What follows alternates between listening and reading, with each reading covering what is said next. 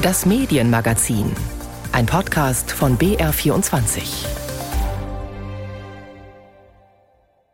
Herzlich willkommen zum BR24 Medienmagazin. Ich bin Linus Lühring und wir haben heute Themen im Angebot, die eines verbindet. Bei denen knirscht es gewaltig und bei allen gibt es kontroverse Debatten. Die Deutsche Welle darf in Russland nicht mehr senden und das empört Kulturstaatsministerin Claudia Roth. Das ist ein wirklich aggressiver Akt. Wir sprechen gleich über die Hintergründe. Dem Vorsitzenden des BR Rundfunkrats, Lorenz Wolf, wird in einem Gutachten zu sexuellem Missbrauch Fehlverhalten im Umgang mit Tätern und Opfern vorgeworfen. Deshalb gibt es Rücktrittsforderungen. Jetzt hat sich Wolf zum ersten Mal geäußert. Spotify steht in der Kritik, weil die Audio-Streaming-Plattform einen umstrittenen Podcast verbreitet. Und Bildchefredakteur Julian Reichelt musste gehen nach einer heftigen internen Auseinandersetzung. Wir fragen, ob und wie sich Bild unter seinem Nachfolger verändert hat. Ein Medienkrieg sei ausgebrochen, so hat ein deutscher Journalist das beschrieben, was sich gerade zwischen Deutschland und Russland abspielt. Es geht da um RTDE. Der Sender gilt als Propagandainstrument des Kreml in der vergangenen Woche hatte die Kommission für Zulassung und Aufsicht in Deutschland die Verbreitung des Senders RTDE vollständig untersagt, auch per Livestream im Internet oder per App. Die Begründung, die erforderliche medienrechtliche Zulassung für RTDE fehle in Deutschland. Die Empörung in Russland war groß und dann kam die Reaktion, die Deutsche Welle darf in Russland nicht mehr senden, die Büros müssen schließen und Journalistinnen und Journalisten verlieren ihre Akkreditierung. Darüber spreche ich jetzt mit der ARD-Russland-Korrespondentin Andrea Bär. Hallo. Hallo. Frau Bär, wie begründen denn die russischen Behörden jetzt die Schließung der deutschen Welle in Russland? Also Sie haben es ja gerade schon eigentlich angedeutet. Es wird ganz offiziell begründet mit sogenannten Gegenmaßnahmen, weil eben RT Deutschland weder im Livestream noch im Fernsehen Inhalte in Deutschland verbreiten darf. Das ist die offizielle Begründung. Die deutsche Seite argumentiert, dass RT.de ein staatlich finanzierter Sender sei und damit keine Zulassung hierzulande bekommen könnte und im Übrigen diese Zulassung auch gar nicht beantragt habe bisher. Die Deutsche Welle dagegen sei staatsfern organisiert und habe, wahrscheinlich der wichtigste Punkt, eine ordnungsgemäße Lizenz in Russland. Diese kleinteilige Argumentation, sehr medienrechtlich, die kommt in Russland wahrscheinlich gar nicht so an, oder? Also ich denke schon, dass die Verantwortlichen, die sich damit beschäftigen, auf politischer, diplomatischer oder medienrechtlicher Ebene das schon äh, drauf haben. Natürlich ist das ein bisschen schwer zu durchschauen, wenn man sich normalerweise überhaupt nicht damit beschäftigt. Es ist vielleicht noch ein Punkt, der wichtig ist, was RT Deutschland angeht, dass die Medienwächter sagen, hier, abgesehen von diesen Lizenzgeschichten, RT Deutschland muss nach deutschem Rundfunkrecht bewertet werden und da ist eine sogenannte Staatsferne vorgeschrieben und die sei eben bei dem äh, wirklich kremltreuen, staatlich finanzierten russischen Sender RT, RT Deutschland, eindeutig nicht gegeben. Die Eskalation rund um RT.de, die war ja auch so ein bisschen absehbar. Diese Diskussionen gibt es schon länger. Da geht es einerseits um die Lizenz, die eben fehlt, die Sendelizenz. Es gab ja zeitweise den Versuch, über Serbien zu senden mit einer serbischen Lizenz. Aber RT.de steht auch in der Kritik wegen Desinformationen rund um Themen, bei denen es um die Corona-Pandemie geht. Aber es wird dem Sender eben auch Propaganda für Russland vorgeworfen. Also die Diskussion ist nicht neu. Könnte man sagen, dass Russland, die russische Seite, diese Eskalation bewusst ja, herbeigeführt hat. Welche Strategie steckt dahinter? Also da gibt es jetzt natürlich äh, unterschiedliche Möglichkeiten. Man kann davon ausgehen, dass es für Russland sehr, sehr wichtig ist, dass RT Deutschland in Deutschland verbreitet wird. Es leben viele Menschen in Deutschland, die deutsch-russischen Hintergrund haben, aber auch viele andere sind interessiert an diesen Inhalten. Und dieses Stichwort Corona, also auf YouTube wurden sie ja auch relativ schnell äh, verboten. Das ist für YouTube ja eigentlich einfach. Und die haben auch mit Corona Falschinformationen argumentiert. Das heißt, RT Deutschland hat sich auch gewandt an diese sogenannten Querdenker, Corona-Leugner und all diese Masse an Menschen, die eben da auch empfänglich dafür sind. Und wir sollten vielleicht auch daran denken, dass es ja eine größere Debatte im Moment gibt rund um den Ukraine-Konflikt und den Russland-Konflikt, in den ja USA eingebunden sind, NATO, Europäische Union und im Zuge dieser Auseinandersetzung kommt das natürlich besonders zur Unzeit, obwohl, so wie Sie sagen, es war erwartet worden, denn man darf nicht vergessen, in Russland gibt es praktisch keine unabhängigen Medien mehr. Und das ist ein großes, großes Problem, denn unabhängiger Journalismus ist sehr stark unter Druck. Und diese Auseinandersetzung ist jetzt natürlich auch gute Werbung für RT.de, oder? Auf jeden Fall, denn die Sprecherin des Außenministeriums hat gesagt, also wir machen doch einfach jetzt nur mit der deutschen Welle, was ihr mit RT Deutschland gemacht habt und immer sagen die deutschen Politiker, die Bundesregierung, die Außenministerin Annalena Baerbock, sie hätten gesagt, bei uns sind die Medien unabhängig. Komisch, dass jetzt deutsche Diplomaten sich bei mir melden, um sich für die deutsche Welle zu verwenden. Also sie haut genau in diese Kerbe und macht einen direkten Vergleich zwischen RT, dem staatlich finanzierten, sehr kremltreuen neuen, fast schon Putin-Sender, muss man eigentlich sagen, und der Deutschen Welle, die auch aus Steuern finanziert wird, anders als zum Beispiel die ARD, das stimmt, aber die dennoch anderen Prinzipien unterworfen ist. Jetzt stellt sich natürlich auch die Frage, was das aus für die Deutsche Welle für andere ausländische Medien in Russland bedeutet und gerade natürlich auch für Korrespondentinnen und Korrespondenten wie Sie. Also wenn jetzt ein ausländisches Medium wie die Deutsche Welle von solchen Entscheidungen betroffen ist, ist das wirklich ein beispielloser Vorgang. Und natürlich ruft das große Besorgnis hervor, zumal ja das russische Außenministerium erklärt hat, künftige Gegenmaßnahmen, sogenannte Gegenmaßnahmen, würden rechtzeitig angekündigt werden. Also es sieht so aus, als wäre das nicht das Ende der Fahnenstange. Auf der anderen Seite hat zum Beispiel die Sprecherin des Außenministeriums am Freitag gesagt, ja, also wenn Deutschland deeskaliert, deeskalieren wir auch. Jetzt ist die Frage, was als Deeskalieren wahrgenommen wird. Die Bundesregierung hat das Ganze ja sehr scharf kritisiert. Der Deutsche Journalistenverband hat äh, Wladimir Putin, den russischen Präsidenten, aufgefordert, diesen Schritt umgehend rückgängig zu machen. Und ähm, man wird sehen, wie es dann in Russland weitergeht. Die deutsch-russischen Beziehungen, die waren ohnehin frostig und nach dem Sendeverbot für die Deutsche Welle in Russland, da wurde es jetzt noch mal ein paar Grad kühler. Das waren Informationen von der Russland-Korrespondentin Andrea Beer. Herzlichen Dank Ihnen und alles Gute. Gerne. Der BR-Rundfunkrat wacht darüber, dass der Bayerische Rundfunk seinen Programmauftrag erfüllt. In dem unabhängigen Gremium werden auch Beschwerden zu Sendungen und Inhalten diskutiert. Wohl selten aber hat der Rundfunkrat so viel Aufmerksamkeit bekommen wie in den vergangenen Wochen. Der Grund, Lorenz Wolf, dem Vorsitzenden des Rundfunkrats, wird im Gutachten zu sexuellem Missbrauch in der Erzdiözese München-Freising Fehlverhalten vorgeworfen. Der Kirchenjurist soll Taten nicht ausreichend verfolgt haben. Deshalb gibt es auch Rücktrittsforderungen gegen ihn. In der Rundfunkratssitzung am vergangenen Donnerstag hat Lorenz Wolf sich zum ersten Mal geäußert. Jean-Marie Magro berichtet. Schon am Anfang der Sitzung sickert von einigen Teilnehmenden etwas durch, das sich vorher kaum jemand vorstellen konnte. Lorenz Wolf, der noch amtierende Vorsitzende, der sein Amt aber ruhen lässt, wird sich äußern. Öffentlich. Um 16.54 Uhr geht der Livestream des Rundfunkrats online. Wolf ist wie alle anderen per Video zugeschaltet und erklärt: Es ist eine Schande, dass sexueller Missbrauch in der Kirche überhaupt geschehen ist. Eigentlich ist vereinbart, dass Wolf eine kurze Stellungnahme abgibt. Der erste Teil klang ja wie eine Beichte, schildert Helmut Markwort seine Eindrücke.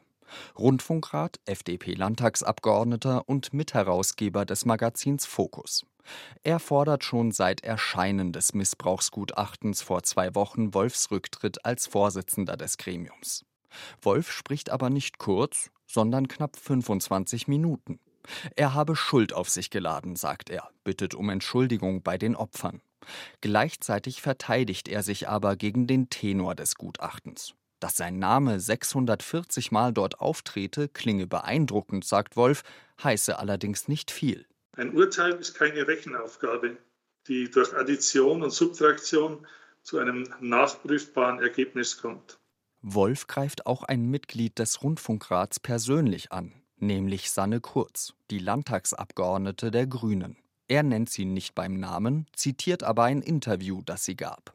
Ich kann nicht nachvollziehen, wie man zur Auffassung kommt, ich hätte behauptet, am Gutachten nicht beteiligt zu sein. Kurz ist fassungslos, erzählt sie später. Wolf habe sie vor versammelter Mannschaft vorgeführt. Das ist absolut ein absolut unmöglicher Vorgang. Sie möchte darauf reagieren, aber eine Aussprache ist nicht vorgesehen. Wolf verliest seine Erklärung und verlässt daraufhin die Sitzung. Helmut Markwort ist empört. Er redet zu uns Rundfunkräten in der öffentlichen Sitzung. Und wir Rundfunkräte durften keinen Mucks dazu sagen. Es wurde jede Diskussion im Keim erstickt. Der Rundfunkrat hat eine Aufsichtsfunktion. Es sind 50 Mitglieder aus verschiedensten gesellschaftlichen Gruppen. Politik, Kirche, Wirtschaft, Kinder- und Jugendverbände etwa.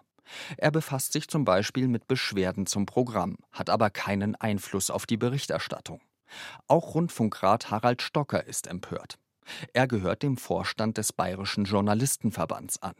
Wolf könne nicht so lange über Belange der Kirche im Rundfunkrat sprechen, meint er. Wir sind nicht der Ort, wo man eine Pressekonferenz als Mitarbeiter der katholischen Kirche abhalten kann. Und ich habe dann aus Protest die Sitzung vorübergehend verlassen, um mir das nicht anzuhören. Damit steht auch der Übergangsvorsitzende Godehard Ruppert in der Kritik. Ein katholischer Religionspädagoge, eigentlich Wolfs Stellvertreter. Nun vertritt er diesen bis zum Ende von dessen Amtszeit im Mai. Ruppert betont, es sei der Wunsch aus dem Rundfunkrat gekommen, dass sich Wolf äußern soll.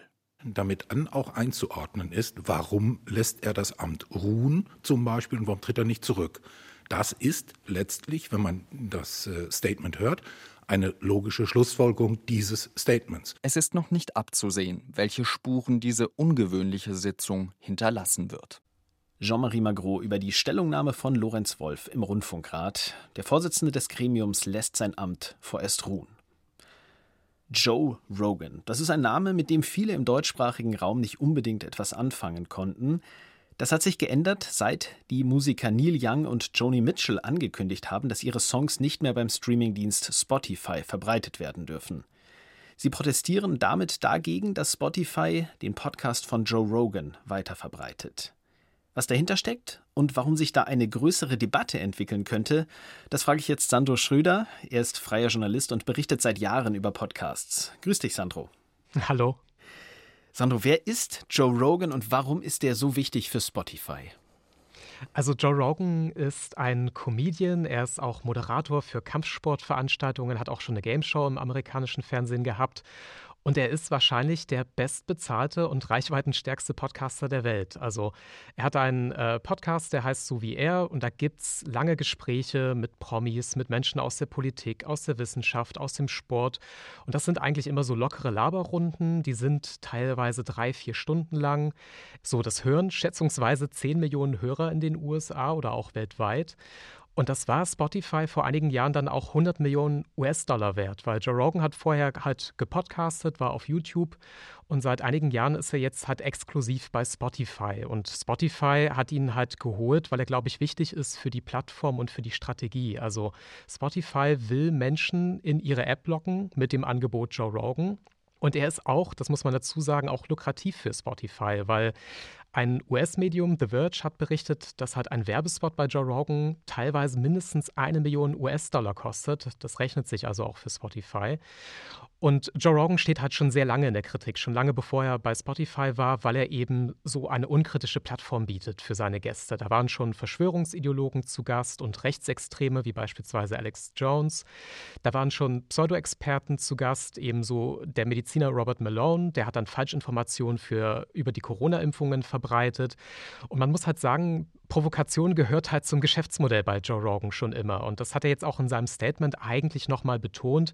Da hat er nämlich gesagt, jetzt auf diese ganze Aufregung, er redet ja nur mit Menschen und er ist eben kein Mediziner, er ist kein Wissenschaftler, er bereitet sich nicht so gut vor, wie er es vielleicht müsste und deswegen kann er gar nicht beurteilen, wer recht hat und er lädt sich eben die Leute ein und lässt sie reden. I do not know if they're right. I don't know because I'm not a doctor, I'm not a scientist. I'm just a person who sits down and talks to people and has conversations with them. Do I get things wrong? Absolutely, I get things wrong, but I try to correct them. Also er versucht sie zu korrigieren, wenn es Fehler gibt. Das kündigt er zumindest an. Aber generell gibt es große Kritik an Joe Rogan, Neil Young und Joni Mitchell. Die Musiker haben die Kritik jetzt angeführt, haben gesagt, ihre Musik darf nicht auf Spotify gesendet werden, darf nicht auf Spotify abgerufen werden, solange Joe Rogan da auch ist. Das hat große Aufmerksamkeit erregt. Joe Rogan hat sich mittlerweile auch entschuldigt, aber die Problematik an sich ist ja nicht neu. Wie hat denn Spotify reagiert auf die Kritik? Also Spotify hat sich schon auch gezwungen gesehen zu reagieren und sie haben jetzt eigentlich relativ schnell eine ganze Grundsatzdiskussion aus dem Thema gemacht, weil Spotify konzentriert sich bei den Reaktionen gerade sehr darauf eigentlich auf das Thema Falschinformation. Spotify hat jetzt angekündigt, in jedem Podcast, in dem Corona diskutiert wird, da wird es jetzt so einen optischen Disclaimer geben. Da steht dann zum Beispiel, lerne mehr über Covid-19.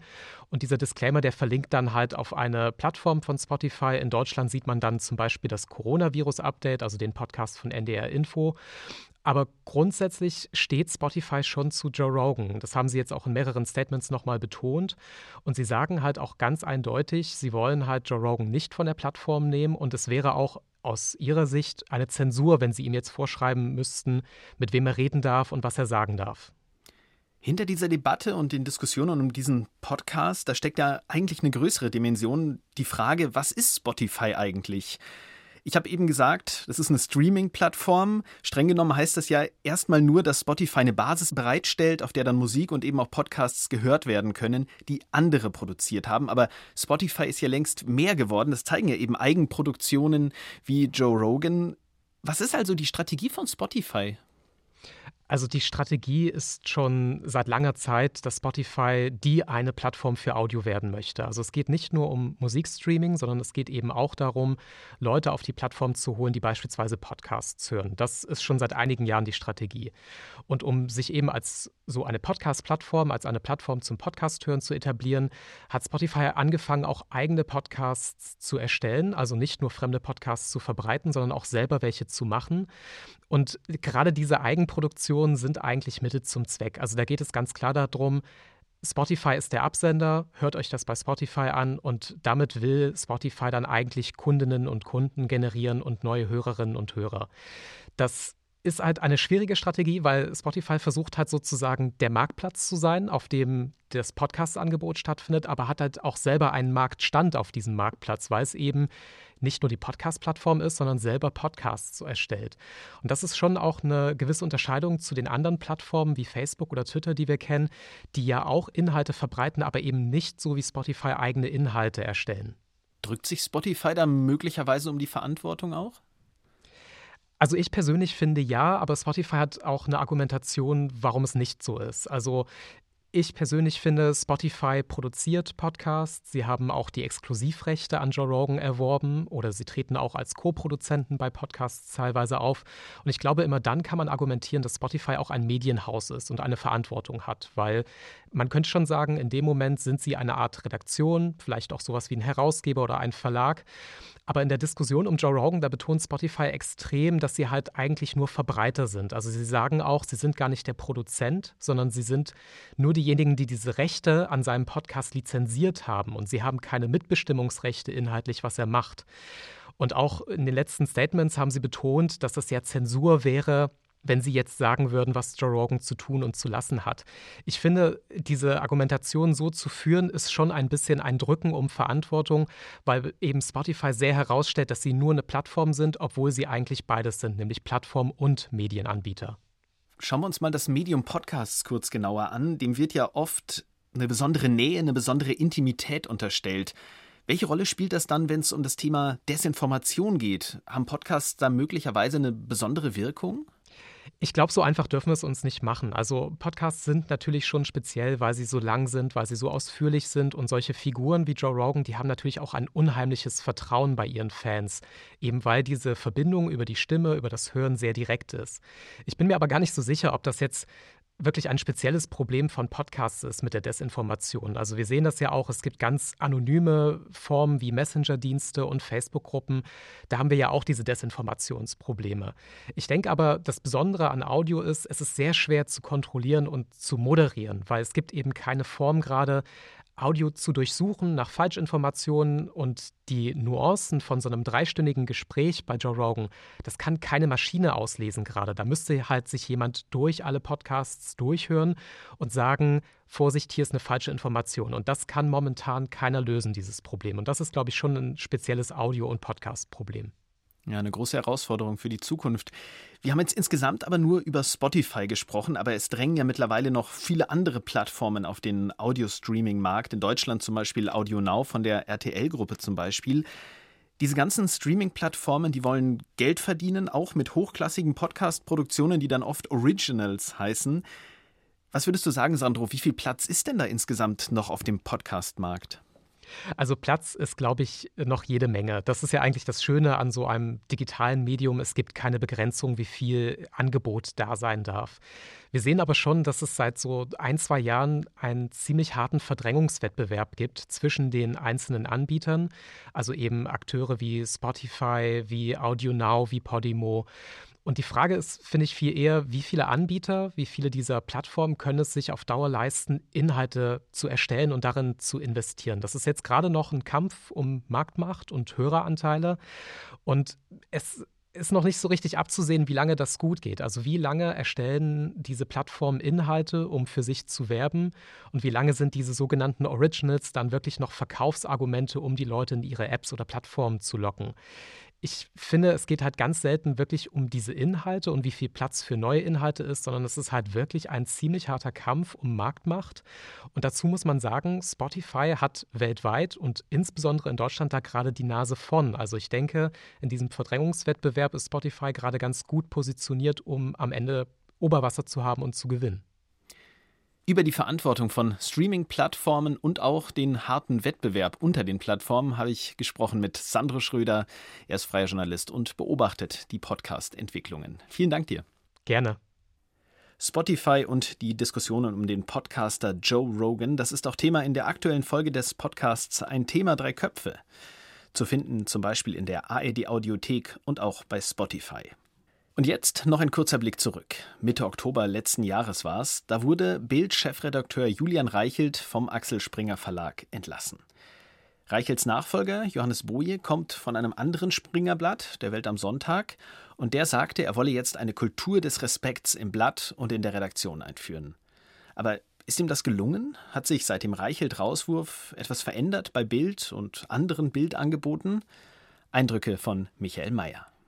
Ich freue mich wirklich sehr, auch persönlich sehr, dass Sie heute zu uns gekommen sind, um mit mir über Boulevardjournalismus, auch über Journalismus insgesamt in den Zeiten der Pandemie zu diskutieren. Der neue Bildchefredakteur Johannes Boje begrüßte vor einer Woche vier Wissenschaftler, darunter auch die beiden Physiker Viola Priesemann und Michael Meyer-Hermann, die die Bild im letzten Jahr als Lockdown-Macher diffamiert hatte.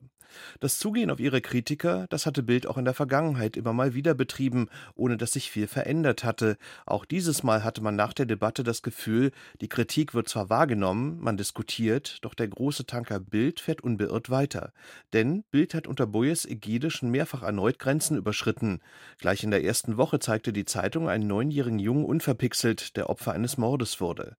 Auch die viel kritisierte Schlagzeile der Lockdown-Macher geht auf Boyes Konto. Der Hamburger Medienwissenschaftler Volker Lilienthal, der im letzten Jahr mehrere Tage in der Bildredaktion hospitierte, meint, dass Bild immer wieder rote Linien überschreitet, um dann auch mal zurückzurudern.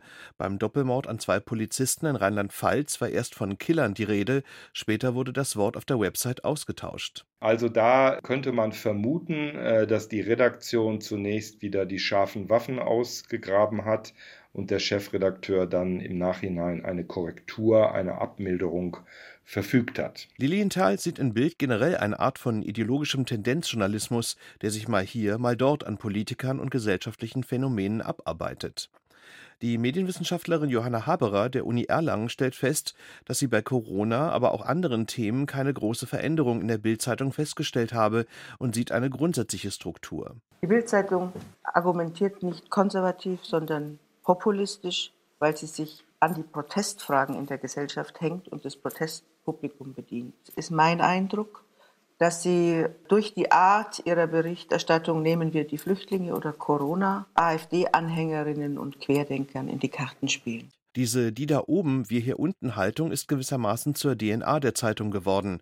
Boje, der früher bei der Süddeutschen Zeitung und der Welt am Sonntag war, will das doch gar nicht ändern. Boulevard muss Boulevard bleiben. Wenn wir das abschaffen, dann erreichen wir diese Leserinnen und Leser nicht mehr. Da werden wir nicht allzu viel ändern. Boulevard muss die Zukunft haben. Die Leute lesen ansonsten gar nichts mehr. Würde ich befürchten, sie mögen Bild. Warum sollte man ihnen das wegnehmen? Ich möchte auch nicht, dass die sozialen Medien, äh, wo es überhaupt keine Kontrolle gibt, noch mehr Zulauf bekommen. Aber hat diese Art des Boulevardjournalismus überhaupt eine Zukunft? Derzeit liegt die Auflage der Bild nur noch bei knapp unter einer Million. Für die Bildzeitung ist das wenig. Auch der Fernsehableger Bild TV schwächelt bei den Quoten. Branchenbeobachter meinen sogar, dass der Sender nicht mehr lange in dieser Form existieren könne, weil kaum einer zuschaue und das Projekt insgesamt zu teuer sei. Boje formulierte in einem Interview eine Woche nach seinem Amtsantritt Anfang Dezember, dass neben einer Kultur des Respekts journalistische Exzellenz für ihn das Wichtigste sei. Doch das sind nur Lippenbekenntnisse, meint Volker Lilienthal. Der Medienwissenschaftler prognostiziert, dass der Chefredakteur Boje kaum das Ruder komplett herumreißen wird. Denn diese große Redaktion hat eine ganz besondere DNA, pflegt einen ganz besonderen Stil von aggressiven Journalismus. Und der wird sich immer wieder zeigen, immer wieder durchsetzen. Also eine wesentliche Veränderung erwarte ich nicht allenfalls in Details, zum Beispiel dann, wenn, wie hier gerade geschehen, prominente Wissenschaftlerinnen sehr dezidiert Widerspruch anmelden und äh, der Bildchefredakteur das natürlich nicht ignorieren kann und dann äh, zumindest momentweise Kreide fressen muss und auf leise Treterei umschalten. Michael Mayer und die Frage, was sich unter dem neuen Bildchef möglicherweise verändert hat. Das war's im BR24 Medienmagazin für diese Woche. Ich bin Linus Lühring. Und an dieser Stelle noch eine Empfehlung. Die Kollegen von Bayern 2, die schreiben jede Woche einen Newsletter, in dem sie spannende Podcasts empfehlen. Sandro Schröder, mit dem ich eben über Spotify hier im Medienmagazin gesprochen habe, der ist auch dabei. Den Podcast-Newsletter gibt's zum Abonnieren unter bayern2.de.